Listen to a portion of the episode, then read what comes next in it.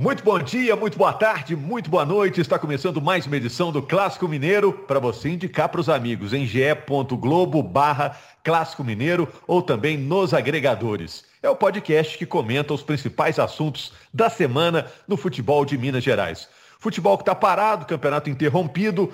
Será que será longa ou curta essa parada? Vai durar os 10 dias previstos pela federação? Vou falar do Cruzeiro. O time do Cruzeiro deste estadual é melhor do que o do ano passado ou é pior? E no América, o Messias vai para o Ceará. Será que dava para segurar o Messias? E o Atlético, hoje o Atlético completando 113 anos. A gente está gravando exatamente no dia 25 de março, data de aniversário do Galo. Qual foi a última vez que o Atlético começou o ano com tanto otimismo? E o estádio está andando, viu, gente? 18% das obras já concluídas na Arena MRV. Vamos falar disso com Henrique Fernandes, com o Jaime Júnior e com o Marcelo Lages. O Jaime, nosso narrador, o Henrique Fernandes, comentarista, e o Marcelo Lages, que está apresentando o bloco local do Esporte Espetacular. Aliás, vai falar também dos destaques do fim de semana. Primeiro, vamos saber se está todo mundo ouvindo, está todo mundo ligado, porque está cada um na sua casa, escondido debaixo da cama por causa do Covid, né, Henrique? Tudo bem, Rogério? Um abraço ao Marcelo, ao Jaime. Eu saí debaixo da cama porque tá muito calor, cara. Não tá dando para ficar por lá não, mas sigo em casa, sigo em casa respeitando tudo que tem que ser respeitado. Um abraço. É isso, a gente brinca, né, Jaime, mas a coisa é séria, né? Tanto numa cidade enorme como Belo Horizonte, como na sua Matozinhos. Com certeza. E aqui em casa as crianças acordam cedo, 5 e meia, as crianças já estão acordando e, e querendo brincar, e as crianças querem sair, minhas crianças gostam de dar uma volta aqui no quarteirão, de velotrol, nem isso a gente está tá fazendo. A gente deu uma parada aí esses dias para não fazer mais a, a, o, o, passeio, né, a caminhada de velotrol, que é bom para a gente também, dar uma caminhada, mas esse é o momento realmente da gente ficar mais em casa, leitos hospitalares lotados, a gente batendo, eh, segunda-feira batemos melhor, terça, né? Batemos 3 mil mortos, mais de 3 mil mortos no país. É ficar quietinho mesmo. É loucura, né? Ô Marcelo, vamos começar entrando direto no assunto do Atlético, que é o aniversariante do dia, 113 velhinhas. O galo tá soprando, né? Marcelo, é, numa situação normal, ia ter vigília, aquela comemoração o dia inteiro. Agora a comemoração fica quase restrita à internet do aniversário do Galo, um dos grandes clubes do futebol brasileiro, né, Marcelo? É isso, né, Jaime? Todo mundo tem que ter responsabilidade. Desculpa o Rogério. É, gente, boa tarde, bom dia para vocês aí, boa noite para quem está escutando a gente à noite. Bom dia. Nesse momento, é, tem que ter essa responsabilidade mesmo de comemoração em casa, postando aí é, as camisas, a bandeira que o torcedor ela e o próprio clube também com essa campanha, né? O clube está com essa campanha nas redes sociais, estimulando o torcedor a, neste momento, ficar em casa e essa tem que ser a manifestação de carinho, de amor pelo time. Tem que ser, no máximo, aí uma bandeira na janela mesmo, botar um hino para tocar na janela, que a gente sabe que o atleticano é meio doido também. Pode botar o hino para tocar na caixa de som aí, mas dentro de casa, né? E agora, em relação ao, ao presente que o torcedor está esperando, é esse presentão de ver a obra do estádio em pleno andamento ou esse time promissor que está sendo montado para a temporada? O que, que deixa o torcedor do atleticano mais otimista, hein, Henrique, Jaime? Acho que é o time, né, não, gente? Porque o time é, é, já, né? O time daqui a pouco volta o campeonato, volta a ter Hulk, Nacho em campo, uh, Keno, que já foi destaque ano passado, daqui a pouco Arana, que ficou fora aí por causa da questão da Covid da esposa. Eu acho que é o time. Eu acho que o Atlético chega a esse, a esse aniversário uh, com razões para otimismo. Nunca, eu particularmente, sou nascido no final dos anos 80, talvez não tenha visto um projeto tão ambicioso do Atlético para tentar uma hegemonia nacional. Com tanto dinheiro, com tanta gente graúda tocando. É, algo que, enquanto essa gente estiver lá no clube, né, eu acredito na palavra deles, que vão seguir dando suporte financeiro, é, é algo que, que não tem como fazer mal ao clube. O clube tem que se preparar para quando eles saírem. Aí sim, pode ter algum tipo de problema, algum tipo de efeito que a gente viu em outros clubes, como o Palmeiras, quando tinha parceria com a Parmalat, o Fluminense com a Unimed. O Atlético não pode cair nessa falácia, nessa, de achar que isso vai ser para sempre. Ele tem que se preparar também para o after, né, depois desse grande investimento. Mas hoje é um time super forte, um time que eu acho que é, é capaz de brigar por todos os títulos da temporada. É, é, lógico que mais uma vez volta aquela história do primeiro ano de trabalho. O Cuca acabou de chegar, tinha o São Paulo que poderia partir para um segundo ano, mas a coisa não deu certo. Mas tem, tem um bom treinador e bons jogadores. O estádio fica lá para frente. E eu acho que as coisas estão relacionadas. A gente tem falado sobre isso, né? A ideia é montar um time competitivo para quando o estádio abrir, esse time está voando. É, então é preciso trabalhar hoje. Mas acho que o Atlético vive um momento de, de bonança. De domínio estadual, me parece que claro, né? A gente vai falar daqui a pouco do, do América que uh, acaba de perder um grande jogador que tem e que mesmo com força máxima em relação ao time do ano passado, já não era páreo para esse Atlético. Uh, e um Cruzeiro no pior momento da sua história. O maior rival do Atlético está no pior momento da sua história. Então acho que o atleticano tem razões para comemorar, que seja como o Marcelo falou, né, botando a caixa de som na janela, uh, ou com uma videoconferência de atleticanos para lembrar grandes momentos do clube, mas o atleticano tem sim que comemorar esse aniversário. É, e você citou algo interessante, né? Esse contraste com a situação do Cruzeiro deixa o atleticano ainda mais envaidecido, né, Jaime? Porque agora tudo que o Atlético promete, de certa forma, acontece, né? vai fazer o estádio. Ó, oh, não é que está fazendo mesmo? Vai contratar o Hulk. Contratou mesmo? Vai trazer o Nacho. Ó, oh, o cara chegou. Né? Tudo que o Atlético está prometendo fazer está acontecendo, né? E construções que começaram no ano passado, tanto do estádio como do time. O Atlético começou a construir o seu time no ano passado, com uma grande reformulação do elenco, sendo capitaneada em grande parte dela com a chegada de Jorge Sampaoli. E tem agora a sequência com o Cuca, que é um ótimo montador de elencos, mas já chega com o elenco praticamente montado. Está faltando aí um zagueiro e um volante, que o Atlético ainda pretende contratar, mas o Cuca quer dar uma olhada primeiro no elenco. Ele já disse isso. Pode ser que até encontre as soluções que precisa, por exemplo, para a posição do volante, lá mesmo no Atlético talvez o Galo não busque é, esse reforço para a posição, porque o Cuca pode ser que encontre, encontre essa solução lá na cidade do Galo mesmo. Vamos aguardar. Agora, é legal é isso, ver a construção das duas situações ao mesmo tempo, começando no ano passado, sempre que o time avançou mais. Né? O Atlético hoje é um time quase pronto para a temporada, faltando só essas duas peças que eu citei. E o estádio tem 18% das obras concluídas, é, com previsão de inauguração em outubro do ano que vem. Caso ocorra atraso, se começar, por exemplo, a vida nova como estádio, com a Arena MRV, é, no início do ano de 2023, já vai estar perfeito. E essa construção do time que começou no ano passado, tendo agora para esse ano contratação de peças pontuais, e também ocorrerá, ocorrerá isso no ano que vem, o Atlético chegará para 2023, inauguração ali do estádio e com um time muito forte e, e associado o estádio com a massa atleticana, nós teremos um Atlético fortíssimo, fortíssimo, ainda mais forte do que já é. Então eu estou falando aqui não só do ano, desses 113 anos que hoje o Atlético completa, que a torcida hoje comemora. Eu estou falando de um projeto para os próximos cinco anos, pelo menos, o Atlético com grande investimento e muito forte, muito forte mesmo. Agora, falando do estádio, vou jogar aqui uma pergunta para vocês três, quem pegar aí. É, hoje, o Atlético está calculando que depois que o campeonato, depois que o estádio estiver em pleno funcionamento, passado alguns anos, ele vai ter uma receita bruta anual de 100 milhões de reais, né? No mundo do futebol, qualquer dinheiro é, é, é enorme, assim, né? Hoje, para um clube que quer ser protagonista no futebol brasileiro, é essencial ter um estádio ou é uma, uma forma também de, de orgulho para o clube, de, de, de, demonstrar, ó, eu sou um grande clube, eu tenho um grande estádio, é, é uma forma de mostrar para o mercado e para o torcedor que o seu clube é enorme? Eu acho que o Atlético, claro, tem um plano de negócio para o seu estádio que vai ser inaugurado, mas é preciso também entender que muitas vezes esses planos não se confirmam na prática, né? Como é que você ganha dinheiro principalmente com o estádio? Com eventos você ganha com eventos. Né? Jogo de futebol do seu time é, é uma das atividades e ele está ali para te servir. É lógico que você deixa de pagar estádios que te receberiam. Mineirão tem um aluguel, Independência tem um aluguel, mas por outro lado você tem é, o ônus de ter que bancar aquela estrutura que é uma estrutura cara. Né?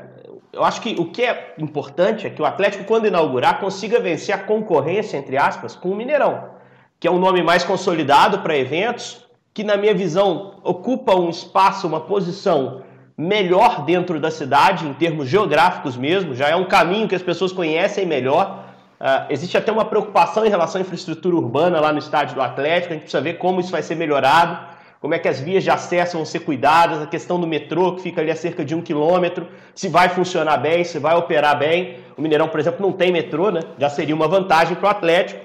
Mas de toda forma, é, assim, eu acho que o estádio é, é importante, é, é necessário. Ah, até porque o Atlético, eh, usando o Mineirão, ele precisa dividir o Mineirão com outras equipes daqui, o Cruzeiro principalmente, e isso pode causar algum tipo de problema, algum tipo de ideia que ele possa fazer. E o Independência é pequeno demais para a torcida do Galo, né, Rogério? É, isso ficou muito claro quando o Atlético lançou em 2012 um novo plano de sócio-torcedor, o Galo na V, que foi bem sucedido, mas que era limitado pela própria capacidade do estádio. Então, você ter um estádio com dobro de capacidade em relação à independência te oferece a chance de vender o dobro de lugares para esse sócio que te paga de forma fiel, que fecha pacote anual. Então, eu acho que sim, é uma evolução financeira também, mas eu não embarco direto nessa ideia do, do, do orçamento de 100 milhões só com estádio por ano. Eu acho que é preciso esperar a coisa acontecer, até porque quando esse estádio for um aparelho pronto para que pessoas aluguem para fazer grandes eventos, o Mineirão também vai se movimentar, ele vai continuar existindo e ele não vai querer perder esse espaço. Aí a gente vai ver como vai se desenvolver essa concorrência, né? É. Agora vamos falar de bola. É, ô, Laje, você quer completar o que o Henrique disse? Ou quer corrigir, Só completar porque quer essa meta de... quer brigar? E aí? Não, eu concordo com o Henrique porque essa meta de 100 milhões é uma meta muito né? É receita, Atlético... né? Receita. Aí deve ter a despesa também, então. Com certeza, mas conta, né? A renda bruta em 2019, que foi o último ano que a gente teve aí, uh, o ano inteiro, a temporada inteira com torcida no estádio, o Atlético bateu aí, dado do GE, viu, do nosso site do GE, 17 milhões e 900 mil reais. Quer dizer, quer multiplicar por 5 esse número aí com a renda com bilheteria, né? Seria isso aí. Não tem mais o aluguel, não teria mais o aluguel mas é muito alta essa, essa expectativa de 100 milhões, né? Sendo que a gente está é, tá vendo aqui agora que não chegou nem a 20 milhões em 2019. É, tem lá o tal do match day, né? Que o pessoal vai lá e tem as atividades antes da bola rolar, tem a bebida, é, deve ter lá um museu. Estacionamento. Enfim, ah, e, visitas, e, e, tem né? importância também, a importância também da questão identitária do clube, né, Rogério? De ser o estádio do Atlético, pô. O Mineirão não é o estádio do Atlético nem do Cruzeiro, é o estádio dos dois. Assim como o do América, que também tem seus episódios por lá. Então ali é a casa do Galo. O Atlético quer também criar essa questão identitária ali. Né? Eu acho que isso é extremamente importante para a consolidação de marca de clube. Né? E o Atlético, esse plano ambicioso, eu tenho falado sobre isso, que não se engane o torcedor, atleticano, cruzeirense, americano. O Galo enxerga nessa, nesse momento de enfraquecimento do Cruzeiro, é, que o Cruzeiro, que é o maior rival, que divide torcida no estado e em Belo Horizonte, o Atlético enxerga nesse momento de fraqueza a hora de consolidar-se como a principal marca do futebol mineiro. O Atlético quer encetar aí uma sequência de anos de títulos nacionais para que qualquer um que queira investir no futebol mineiro não tenha dúvida sobre em quem vai investir. Entendeu? Invista no Atlético, porque é a marca forte, porque é a marca competitiva. Então, a, a, inauguração do estádio, que é o que o Cruzeiro ainda não tem, né? E provavelmente o Cruzeiro vai ficar com o Mineirão, com um bom acordo, vai começar a jogar lá regularmente e, e transformar aquilo ali aos, aos, poucos na sua casa, mas que não será de fato, é uma casa dos mineiros, né? Uh, o, o estádio do Atlético vai ser mais um ponto para aumentar a identidade do Atlético regional e para consolidar a marca como o principal time do estado. O Cruzeiro que, que arrume um jeito aí de voltar a ser competitivo, porque o plano do Atlético é exatamente esse, Rogério. É. Ô, Jaime, só para a gente fechar a questão do Atlético, ah, informando que o Atlético já tem adversário para a estreia do Brasileirão, dia 29 de maio, pega o Fortaleza, né? No Mineirão, enquanto a Arena MRV não fica pronta, tá andando rápido lá, né?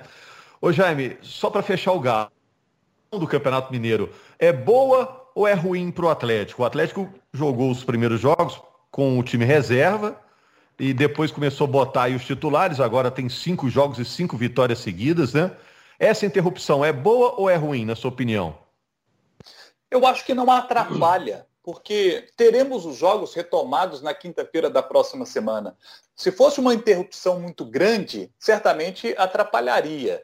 É, o ideal para o Atlético, pensando aqui em mundo ideal, o Atlético joga domingo contra o América. Seria o, o, a situação de tabela para até jogar domingo contra o América, você manter um bom ritmo que o Atlético está tendo, tal, mas não vejo como uma situação catastrófica o Atlético ficar esse período mais curto parado, até porque o Cuca, em razão da Covid que a mãe dele teve, o Cuca atrasou a sua chegada, então o Cuca agora pode trabalhar esse restante semana e início da semana que vem com os jogadores, conhecer melhor o elenco, é, saber quem é que, sabe, começar a construir na cabeça dele quem disputa posição com quem, é, qual é o time que vai entrar em campo, se vai dar, por exemplo, para jogar com, que foi aquilo que a gente imaginou no início, né, para o jogo com o Coimbra, é, eu imaginava, por exemplo, que ele colocaria Jair de primeiro volante e jogaria com Nacho e Zaratio. Para mim seria esse o meio de campo do Atlético, mas não. Ele preferiu jogar com o Alan de primeiro volante e, o Jair para jogar ali mais à frente junto com o Nacho. É, uhum. Gostei da sua escalação, que... gostei da sua formação, viu, Jaime? É, porque o, o Zarate estava jogando muito bem.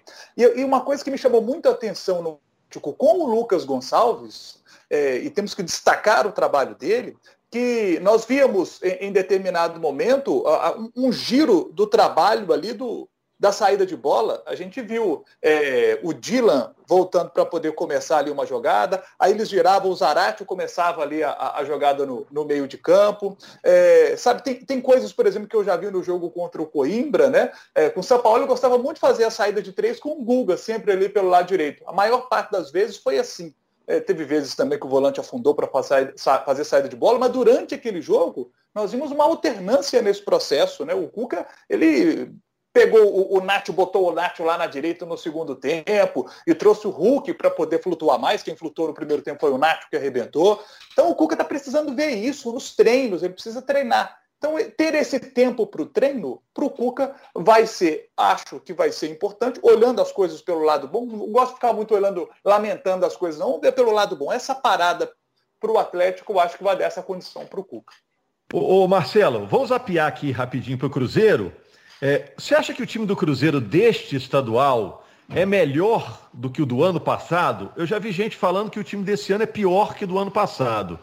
Então, é, me gerou essa dúvida, essa pergunta. O que, que você acha? Olha, Rogério, eu acho que o time desse ano é, tem uma vantagem muito grande em cima do time do ano passado. Porque o clube, de uma maneira geral, está mais organizado em relação ao que estava acontecendo ali no 2020. Então, o clube tem um, um planejamento financeiro que está mais dentro da realidade, é, jogadores que são utilizados é, vindos de outros clubes com maior vontade de jogar no Cruzeiro nesse momento. Então, pelo menos nesse momento, eu acho que o Cruzeiro já sabe, principalmente também o, clube, o time que ele vai contar aí para a temporada, inclusive. Não tá aquele time que a gente não sabia, ah, esse aqui fica porque não aceita teto salarial, esse outro jogador já tem alguém de olho, está fazendo corpo mole, alguma coisa assim. Então, acho que nessa, essa vantagem é muito grande nesse momento em relação ao time do ano passado. E jogadores é, com essa identificação mais certa com o clube, né? É, o, tanto vamos falar jogadores que têm é, um maior nome dentro do futebol nacional, o Sobis, o Moreno, é, são jogadores que têm esse nome e mesmo assim, diante dessa situação difícil que está o time nesse momento, eles querem tirar o Cruzeiro dessa situação, voltar com o clube para a Série A. Então, eu acho que tem essa vantagem muito grande em relação ao time do ano passado e que dá uma estrutura, uma tranquilidade um pouco maior, inclusive para o Felipe Conceição continuar treinando o clube. E eu acho que a diretoria, a diretoria também aposta mais no Felipe Conceição do que nos técnicos do início do ano passado. É, Henrique e Jaime, se a gente for olhar pontuação como régua, né? A pontuação desse ano é pior do que do ano passado em cinco rodadas, né? O Cruzeiro tem agora, se eu não me engano, são sete pontos, né? Sete, né? É, é, o Cruzeiro... Sete pontos contra dez do ano passado. E outro detalhe, o time do ano passado, até a quinta rodada, tinha feito oito gols. O time desse ano fez quatro apenas. É assustador o desempenho do Cruzeiro nesse início de campeonato para sua imensa torcida. E olha, o que assusta também na equipe do Cruzeiro é porque no o primeiro jogo contra o Berlândia, a gente elogiou aqui, falamos do Cruzeiro com 28 finalizações daquela partida, sabe? Então, deu uma esperança de que o, o Cruzeiro teria uma, uma, melhor temporada, faria um campeonato mineiro melhor. Mas aí já no jogo contra a Caldense, o Cruzeiro teve 17 finalizações, a Caldense 16. E a Caldense venceu o jogo. E nos dois últimos, contra Atlético e América, a, o número de finalizações cai muito. Nove finalizações em cada um dos jogos. Sendo que contra o América, o Cruzeiro acertou o gol do América apenas uma vez. Então esse início do Cruzeiro ele é assustador para a sua grande torcida. Né? E, e, se a gente considerar o seguinte, Campeonato Mineiro, gente, é, a gente tem ali é, uma variação. Se você pegar, por exemplo, o ano passado, o Cruzeiro terminou o campeonato em quinto com 20 pontos. A Caldense também teve 20, se classificou em quarto, é, passou o Cruzeiro pelo, pelo saldo de gols. Mas no histórico aí, 20, 21 pontos costumam dar uma classificação. Né? O Cruzeiro hoje, em seis jogos, tem sete pontos. Então é o seguinte, o Cruzeiro precisaria aí de mais 14 para poder bater esses 21 para se classificar. Olha a gente fazendo conta aqui do Cruzeiro é. para se classificar para as semifinais, que é um negócio inimaginável, né? Inimaginável é. mais uma vez, né? É, Sete pontos Cruzeiro... em cinco jogos, né, Jaime? Até agora. Sete pontos em cinco jogos até agora, né? Oh, perdão, sete pontos em, em, em, cinco jogos. Restam mais seis. Exato. É, era o raciocínio. Restam mais seis para jogar, né? E, e aí o Cruzeiro teria que somar 14 para poder bater 21 e, e, e, se classificar. E nós estamos falando o seguinte: se restam seis, restam 18 pontos. E, e dos seis, um é o clássico, né? Um é o clássico com o rival muito favorito para o clássico. clássico, e aí, praticamente tem que fazer quase 100% para poder avançar. Eu, eu ou só... então contar que a, a régua esteja mais baixa, bate ali nos 18 pontos para poder avançar, como já aconteceu nesse campeonato, time chegando com o Boa, se já se classificou com, na quarta posição, o Tupi já se classificou com 16. Vamos ver como é que vai estar a régua para essa temporada. Está mais ou menos ali nos 18 pontos nessa temporada hoje pelo percentual de aproveitamento da Caldense. Mas olha a gente fazendo conta para o Cruzeiro classificar no Campeonato Mineiro. O torcedor do Cruzeiro tem toda a razão de estar assustadíssimo. É, é metade do, do, do, turno já, né? Metade da primeira fase chegando, praticamente isso, então já se pode fazer algum tipo de projeção. Só que eu não me engano muito com o início, não me enganei no ano passado e não me engano com o início que o Cruzeiro teve ali naquelas primeiras rodadas de 2020, não. O time era uma bagunça, gente. Era cheio de menino da base, que a gente não sabia se ia ficar ou se não ia. O próprio Adilson já começou o ano com a gente tendo alguma dúvida. Eu acho o elenco de hoje, pensando no trabalho a médio e longo prazo, já mais montadinho. A gente sabe que esses caras que estão aí, muito provavelmente vão ficar, exceção do Manuel. E aí é o grande problema. O Manuel é uma peça extremamente importante desse time. Né? Então eu acho que assim, o cenário geral do Cruzeiro não é de calmaria. O Cruzeiro segue tendo muito problema financeiro, extracampo. Deve ter o assunto FIFA voltando em algum momento da temporada ainda, porque a gente sabe que são várias ações, não é uma, não é duas, não são duas, são várias ações. Então o Cruzeiro deve ser incomodado por isso ao longo do ano, mas hoje a gente vê uma estrutura de trabalho um pouco melhor um elenco que foi montado mais cedo, pensando na temporada. Porque ele, em 2019 para 20, ele vinha do, do naufrágio, né? Então, assim, não sabia o que, que poderia salvar ali daquele navio que tinha afundado. Hoje já se sabe mais ou menos, já jogaram para dentro de um barquinho menor e já estão começando a tentar navegar. Então eu acho que a Henrique. médio e longo prazo a coisa pode melhorar um pouquinho, Rogério. É, mas o Cruzeiro está precisando da sorte na contratação, né, Henrique? Porque ninguém que chega vinga, né? É, vazou até outro dia aí um áudio do Fábio, né? Gritando, ó, você jogador do Cruzeiro, Carvalho. Quem é esse Carvalho, Henrique? Pô, os caras que chegaram estão vestindo a camisa do Cruzeiro, oportunidade da vida, né?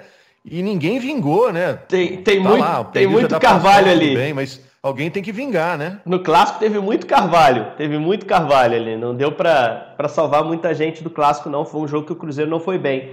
Mas eu acho que, que o Fábio também está exercendo a liderança dele, né, Rogério? A gente sabe que isso é normal, a gente está no futebol há muito tempo, isso não é ofensa, faz parte, principalmente sendo um líder como o Cássio, o Fábio. Eu falei do Cássio porque no acesso total que a gente tem, tem o Cássio falando é. com os jogadores do Corinthians, até para exemplificar que isso é Exato. é muito normal, né?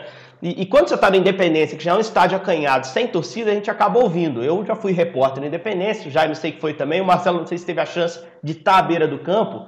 É, a gente escuta direto o vestiário, o vestiário da janela para a rua, né? A gente tá ali andando naquele espaço e a gente escuta broncas, seja do Fábio, do Zé, do João, do jogador do Atlético, do América. Isso é Tem normal. mesmo. tem que cobrar, faz parte. Você não pode normalizar, naturalizar a derrota do Cruzeiro como foi. Não pelo placar. O placar foi 1x0, um gol polêmico. Mas o, o, o, jeito que o Cruzeiro jogou a partida, o primeiro tempo principalmente. Então eu acho que, que assim, é, concordo contigo que os reforços, nenhum enche os olhos até esse início de temporada. É, quem tem se destacado são jogadores que já estavam, o Manuel que eu citei, é, o Cáceres, que eu acho que faz um bom início de ano. Uh, o Adriano, talvez em alguns momentos, mas agora também teve uma queda, o clássico dele não foi bom. Uh, mas acho que há tempo ainda para encaixar time, para melhorar coletivamente e fazer com que a parte individual de cada um sobressaia. Né? Então eu preciso que a gente tenha um pouco mais de calma nessa análise. Eu receio muito pela posição do Felipe, porque o Jaime já descreveu bem a situação que não é confortável dentro do campeonato. Uh, daqui a pouco tem um clássico, é daqui a pouco mesmo, é no início de abril esse clássico. É, é 11, 11 de abril. Exatamente. E, e, é um clássico que a gente sabe que tem um certo peso e que existe um temor entre os cruzeirenses de uma derrota dilatada. Se o Cruzeiro perde esse clássico de forma dilatada, se o time não encaixa contra as equipes do interior e se coloca em situação de risco real de sair do, do Campeonato Mineiro, antes da semifinal de novo, eu não sei se o Felipe vai ter força, estofo, vai passar para a diretoria a confiança nos treinamentos de que pode seguir. Né? Então, isso interromperia o trabalho, complicaria mais um ano mas é preciso ter paciência. Eu acho que é, assim é muito cedo para em cinco, seis jogos na temporada, porque tem o da Copa do Brasil, a gente cravar qualquer coisa em relação ao que deve ser o Cruzeiro ao longo do ano. Eu acho que o elenco é melhor e o clima é menos pior que o do ano passado. É, e Rogério. Vê, mesmo sem torcida, né, Marcelo? A pressão em cima dos treinadores tem sido grande, né? Os treinadores do Cruzeiro, que o torcedor do Cruzeiro tem na memória os grandes times, as grandes glórias, as grandes vitórias, né? E, e quem chega aí tentando apagar esse incêndio está sendo cobrado também, né? Diga. E reforçando isso que o Henrique está falando, hoje, conversando aqui com a turma cruzeirense, a preocupação do torcedor do Cruzeiro, é claro que o Campeonato Mineiro é um grande laboratório ali, que ainda serve como é, ali como teste para o time, como é que o time vai crescer, mas a, a, a preocupação do torcedor do Cruzeiro hoje são duas. Primeiro, o clássico. O torcedor, não, o torcedor cruzeirense não quer tomar aí uma grande goleada. É fato isso, porque a diferença hoje é muito grande entre os dois times. E a outra preocupação é com esse médio e longo prazo, que o Henrique mencionou agora há pouco. O torcedor do Cruzeiro não está muito importando agora com o Campeonato Mineiro. O torcedor do Cruzeiro quer sair da Série B. Então, se o time ali, é, pelo menos, pega um embalo ali no Campeonato Mineiro, aproveita alguns jogos da Copa do Brasil para ganhar um pouquinho de moral, mas a importância mesmo é sair da Série B e chegar na Série A. O, Marcelo, novo. o médio, longo, o médio e longo prazo que eu citei é médio e longo prazo dentro desse ano, só para ficar claro, assim, porque talvez Exatamente, não é pensando dois, é três anos. 2021. Porque se der é tudo é certo esse ano, vai ter que dar uma remontada no ano que vem. Não dá para chegar com esse elenco na A e achar que vai brigar. Né? Que é um problema é. que o América, inclusive, pode estar tá cometendo. Depois a gente pode falar do América. Exato. É. Exato. Não, vou, vamos falar de uma vez do América, então. O América, para a gente fechar aqui, o América está na seguinte situação. O Bruno Nazário, que jogou no Botafogo do ano passado, já passou pelo Cruzeiro também, né? Fez exame. Até pelo América. Tá uma passagenzinha com... pelo América também. Ele está se acertando lá com o Hoffenheim, da Alemanha, né? Mas tudo indica que será reforço do América para essa temporada. Esse está entrando pela porta. O Messias está saindo pela porta. Está indo lá para o Ceará. E o Ademir parado no meio da porta. A gente não sabe se ele vai entrar ou se ele vai sair, né? Se ele vai para o Palmeiras, se não vai. Mas o Messias, essa história do Messias vir para o Ceará, eu vi que muita gente ficou bronqueada. É claro que o Ceará, Fortaleza, é, é, Bahia, os times do Nordeste ficaram mais fortes de temporadas para cá, né? Estão organizados e tudo. Mas eu vi o torcedor do América incomodado de perder o Messias para o Ceará, gente. É, eu, eu como comentarista, também fiquei. Eu também, também fiquei como comentarista, né? Só, assim, pode falar primeiro, Jaime, porque eu já falei demais aqui do Cruzeiro, depois eu, eu amarro o que eu penso sobre o Messias. É, só dizer que o Messias pediu para sair. Ele disse isso, foi sincero com a diretoria, pediu para sair, vai receber um salário mais alto no Ceará do que recebia na equipe do América e entende que é o momento de ir para um time que vai disputar a Copa Sul-Americana, O América mantém 50% dos direitos econômicos do Messias, pelo que a gente apurou ali no Globoesporte.com. Né? E o Messias ele pediu para de... sair e pediu para voltar um dia, né? sim, sim, porque ele gosta do América, ele tem um carinho pelo América, o clube que o revelou. Aqui ele foi um jogador vitorioso, ganhou a Série B, conquistou acesso no ano passado com, com o time. É, e é um jogador que entende que para o seu crescimento, aí é a análise do próprio Messias, que para o seu crescimento como profissional, é, é, o momento agora de sair, de buscar novos ares. E essa é uma dificuldade que o América normalmente tem é, na hora de montar os seus elencos para disputar campeonato brasileiro da primeira divisão. Porque já conversando com dirigentes de outros, do, outras passagens do América, eles tiveram a dificuldade de que o, o atleta às vezes quer ir para o Ceará, porque o Ceará vai pagar mais. O Ceará tem tem mais condição de arrecadar com bilheteria, por exemplo, porque o Ceará tem uma torcida maior do que a do América. A torcida do América é valorosa, uma torcida valorosa, super bacana a torcida do América, mas é uma torcida pequena. E uma torcida pequena, ela acaba tendo menos bilheteria, você tem é, Mas não é nem o caso, né, Jaime? Porque não tem bilheteria, não tem torcida em estádio, é. né? Isso. Eu estou falando numa situação quando. De uma situação ah, normal, de forma geral, não no caso Messias, uma, entendi. Uhum. Sim, de uma forma geral. E, e, a gente espera, né? Espera que a gente, tendo né, um, um, avanço da vacinação no nosso país, tomara que ela ocorra, que agora, de fato, a, a nossa vacinação consiga avançar, e, e, se isso ocorrer, quando a gente tiver a volta do, do torcedor ao estádio, né, pegando numa situação normal, é, você tem. Esses clubes têm condição de arrecadar mais do que, do que o América. Então, o, consequentemente, tem condição de pagar melhores salários.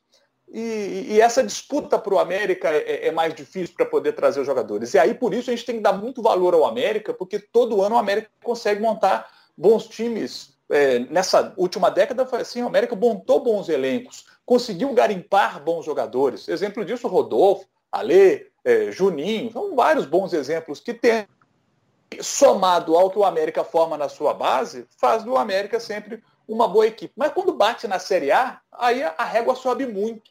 Então o América costuma ter dificuldade. Tomara que esse ano o América consiga fincar os pés na, na primeira divisão. Mas tem essa, essa dificuldade. Um jogador que quer sair, no caso do Messias, que é o nosso zagueiro titular. Acho até que a saída do Messias não é tanto um problema que eu gosto muito do Eduardo Bauerman, que era parceiro de zaga do Messias no início da Série B do ano passado. Se machucou e perdeu a posição para o Anderson. Então, acho que Anderson e Bauerman não é ali o, o, grande problema do América, a perda do Messias. É claro que vai Ricardo ter que contratar Silva é alguém. é bom também. O Ricardo Silva é um bom zagueiro também. Eu acho que não está tanto o problema por ali. A perda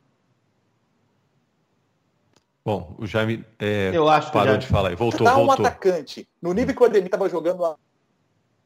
Parou de novo. Paradinha do Jaime na hora do pênalti. O goleiro cai, sabe se vai. O Henrique, só para completar, enquanto o Jaime acerta as carrapatas também é de rádio, porque daqui a pouco quero perguntar um negócio pro Lages, Henrique. Não, é porque é o seguinte, é... a gente que acompanha futebol, o Lyon da França, em... no início dos anos 2000, ele foi, foi campeão francês sete vezes seguidas. É, ele tinha lá um, um, presidente que hoje ainda é o CEO do, do clube, que chama Jean-Michel Aula. Ele é um, um guru para muita gente que fala de mercado, porque ele conseguiu pegar o Lyon, que era um time médio, e transformou no maior time da França na época. Não tinha PSG com essa grana que tem. Por que, que eu estou falando isso? Porque quando ele era perguntado sobre o segredo para isso, ele dizia: porque eu reforço o time a cada ano. Né? No primeiro ano era um perfil de reforço, depois a gente ganhou um pouquinho mais de dinheiro, reforçou melhor, enfim, gastou mais. Mas eu, eu, não me, é, eu, não, eu não me contento só em reforçar. Eu tiro do meu outro concorrente. É uma maneira de, de reforçar a minha hegemonia local. O Bayern faz a mesma coisa na Alemanha.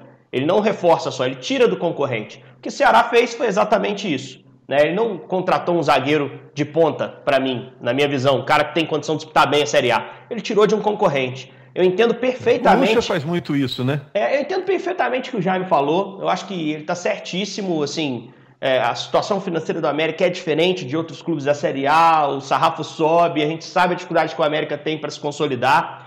E eu conseguiria entender perfeitamente o Messias estar tá arrumando as malas, indo para Confins para pegar um voo de conexão em São Paulo, caindo em Porto Alegre para assinar com o Grêmio, por exemplo ou com o Internacional, ou se ele fosse para o Atlético aqui. Né? Mas eu não consigo conceber, não consigo entender que a diretoria não tenha enxergado que reforçou um rival na luta contra o rebaixamento. Há dois anos, o Ceará fez um ótimo ano em 2020, não brigou contra o rebaixamento, mas há dois anos era Ceará ou Cruzeiro para cair, gente.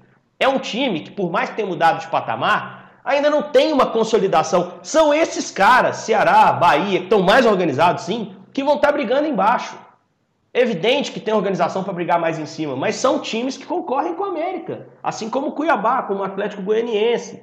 O América não pode passar um jogador ser um ativo ser um jogador que é titular dele para um outro time que vai concorrer com ele no campeonato. Eu não consigo conceber isso. Eu consigo entender esse cara sair para o São Paulo. Né? Então, assim, o Ademir daqui a pouco pode estar indo para o Palmeiras. Perfeito. Você não vai segurar o cara que vai jogar Libertadores, gente. É, o cara brigou para não jogar um jogo da Copa do Brasil porque ele vislumbra essa chance. Mas eu acho que faltou um pouquinho de compreensão da parte do Messias e um pouquinho mais de pulso da diretoria. Ah, mas prometeu pro cara que se subisse ia vender. Que não prometesse. Não, não dá para você prometer vender para qualquer clube. Você tem que ter uma noção que você disputa um campeonato que se resolve no detalhe. Daqui a pouco o Ceará tem dois gols a menos uh, que o América no campeonato e não cai, e o América cai. Muito porque o Messias foi titular em 38 rodadas e ajudou essa defesa, entendeu? Então acho que faltou esse tipo de malícia e, e é uma negociação é, ruim para o América, que no ano passado ganhou bastante dinheiro na Copa do Brasil, não sei nem se precisa vender tanto assim, se tem essa necessidade gigante de vender para um concorrente, mesmo ficando com 50%. Acho que foi uma negociação que, que me preocupou bastante. Assim, nunca vai ter a mentalidade de Série A, gente. Vai ser sempre um time de Série B que perde jogador para Série A. É, esse é o grande problema. Ô, Laje, só para a gente fechar aqui, é, a gente, como a gente diz, né? Garramos na conversa, né? Estouramos todos os limites do podcast de hoje. Mas me fala aqui o que, que o Esporte Espetacular de domingo prepara sobre o futebol mineiro. Tá muito legal esse bloco mineiro, essa participação mineira que entra, entra e sai dentro do Esporte Espetacular. O que, que a gente pode prometer para os torcedores mineiros para o próximo fim de semana, Lages? Rogério, isso é legal agora do nosso esporte espetacular, esse bloco local nosso, porque ele é um bloco muito quente. E aí, eu tô vendo aqui agora os assuntos quentes da semana que a gente está falando no podcast que vão estar tá também no nosso esporte espetacular. Por exemplo, a gente abordou aqui a dificuldade que é escalar o Atlético recheado de talentos aí no ataque. Quem que o Cuca vai colocar é, na frente? É o Savarino, é o Keno, Tardelli, Hulk, tem o Vargas, tem o Sacha, Marrone. E aí, a dificuldade do Cuca. Inclusive, isso aí é tema lá no nosso Globoesporte.com também. O pessoal pode fazer a escalação dele e qual que seria o ataque ideal do Atlético. Enquanto no Atlético está ali recheado, essa dor de cabeça boa, no Cruzeiro também tem isso no esporte espetacular, que é essa dor de cabeça hoje do Felipe Conceição. Como escalar o Cruzeiro, essas dificuldades que o Cruzeiro está enfrentando. Também tem vôlei, o, o fim da era Marcelo Mendes no time de vôlei do Cruzeiro depois de 12 anos. Uma matéria muito legal é, o Marcelo Mendes super vitorioso nessa passagem de 12 anos, ganhando 39 títulos com o Cruzeiro. E também tem uma entrevista com a central do vôlei, é, a Thaisa, ela que teve uma lesão terrível e está buscando de novo um lugar na seleção. Esporte espetacular, então, quente com as notícias de Cruzeiro, Atlético América e ainda falando do vôlei mineiro. Tá certo, Rogério? Bom demais, valeu. Obrigado, Marcelo. Estamos acompanhando. Eu estou acompanhando direto. Sou telespectador assíduo do Esporte Espetacular. Valeu, Jaime, obrigado. Semana que vem estamos de volta aí nos podcasts, hein? Se Deus quiser. Valeu, Henrique. Valeu, Rogério, um abraço. Valeu, Marcelão. Valeu, Parabéns. Rogério, sempre um prazer participar com vocês aqui. Valeu, um abraço também para Laura Rezende, né, gente? Está de férias. A gente aqui oh, é, babando aqui chinelinho, na a... piscininha de plástico na laje. Só lá, curtindo aquele sol, pegando um bronzeado em casa. Tô, tô sabendo. e, e para terminar, né? Para terminar, parabéns à imensa torcida atleticana pelo aniversário do clube nesse 25 de março, completando 113 anos. O Galo é 13, no ano 113, quem sabe não vai ser um super especial, né? Para a massa atleticana. Vai ser com certeza, e eu convido o torcedor, a amante do Galo, para ir lá na página do, do Atlético, ge.globo barra Atlético, porque tem uma matéria especial sobre o estádio do Atlético, as obras, tem fotos, a coisa tá andando, tá ficando bacana. Grande abraço a todos vocês, atleticanos, cruzeirenses, americanos e torcedores do interior do estado. Abraço a todo mundo que acompanhou o podcast Clássico Mineiro, que volta na quinta-feira da semana que vem. Até mais!